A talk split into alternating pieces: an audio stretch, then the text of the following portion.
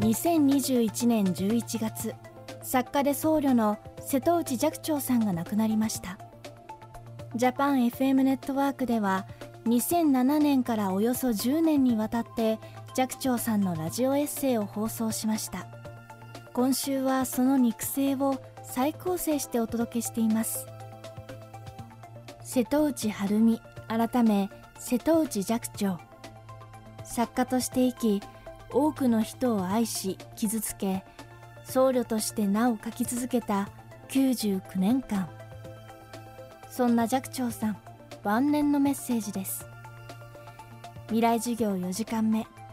テーマは孤独と愛。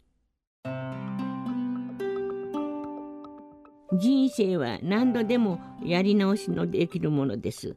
そして人間は結局孤独なものです。これはね私は今ね90歳になりましたね、えー、数えだと92歳ですよ。そうこんなにね長く生きてきてね。例えば今夜死ぬとするでしょ。そうするとね、えー、何を思うかなっていうとねやっぱりね人間はねたくさん愛し合ってたくさんの人と付き合ってもねあ孤独だったんだなと思うと思います。それでもそれがね孤独だから寂しかったからとかね、えー、孤独だからあ何か情けなかったとか言うんじゃないですよ。その人間は孤独だけども私は孤独をもう徹底して味わったけれどもね、えー、でもね生きててよかったと思いますね。だから孤独だから慰め合うでしょ。だからこちらが愛を求められるでしょ。友情でも何でもいいですよ。恋愛以外のも愛ね。それをね自分が求められるってことはね相手が孤独だからなんですよね。そして私も孤独だけれどもねもっと孤独な人がいっぱいいるんだなとは思います。だから生じても一人なりね。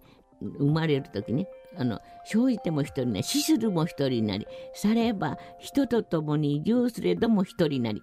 添いう発べき人なきなりってねこれは一辺の言葉なんですけどね。もう私はこれが大好きなんですよね。生まれるのも一人。で死ぬのも一人ですよね。だからね、あの人と共に利用するあの家族があってですね、えー、それでもうみんな家族で仲良くしててもね、でもね、心はね、それぞれ一人一人ですよね。だから全部の心が一つになるなんてことはまずない。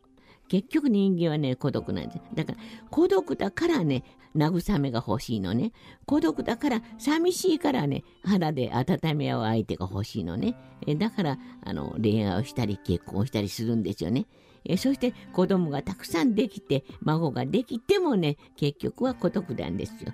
だから置いて死ぬ時は一人なんですね。それがね情けないんじゃなくてそれでいいんですよ人間はね。それを味わうために生きてるんだからねあの悲しがらないでいいそういうことですね。そうね、そうかやっぱりね愛っていうものはですね、えー、いろいろ考えたけれどもその90になって思うことはですね優しさね優しいってことはね自分以外の人がね苦しみを想像することね共に苦しむことはできないけども想像することはできるでしょ？だから今日この人はなんか顔色が悪いな。何かあったのかなとかね。そういうふうなことをね想像できることがね愛ですよね。だからあの愛っての思いやりです。優しさイコール思いやりイコール愛と思いますね。常に笑顔で悩みを抱えた人を励まし続けた寂聴さん。その笑顔にはこんなエピソードが隠されていました。あの肌が綺麗って言われるのはね小さい時にね進出性体質って言ってね吹き出物が出るね。赤ちゃんがいるでしょ？それだったんですよ。えそれでも顔も頭もねもうね汚かったの。それでね臭いね薬をつけられてねそれで包帯巻かれたんですよ。臭いなって遊んでくれなかったんですよ。だからもう小さい時すごいコンプレックスのね塊だったのね。それがね、えー、まあだんだんと治ったけどね、えー、だからね自分がねの不器量だからね人にね不愉快な感じを与えるなってことで母親が言ったんですよ。それでねいつもねあんたはね 器量が悪いけいつでもねあの人に会ったらねニコニコしてなさいって言ったの。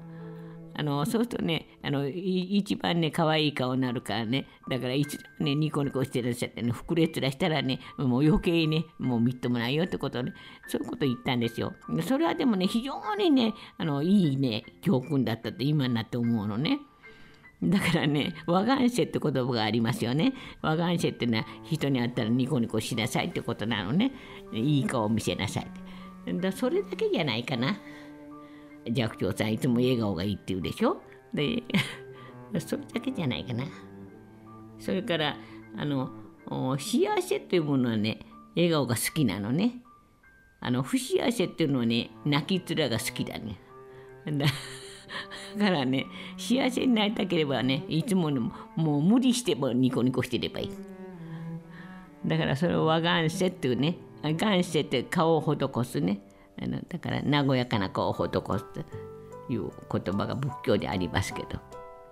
それを守ってください。そうすると美人になります。未来授業今週の講師は作家瀬戸内寂聴さん。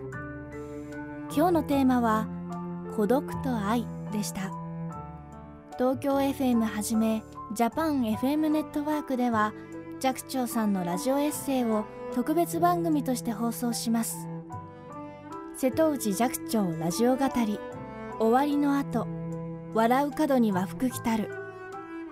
寂聴さんのありがたい言葉思わず笑ってしまうエピソードを集めてお届けします。放送は2022年1月2日日曜日深夜2時です。こちらもぜひお聴きください。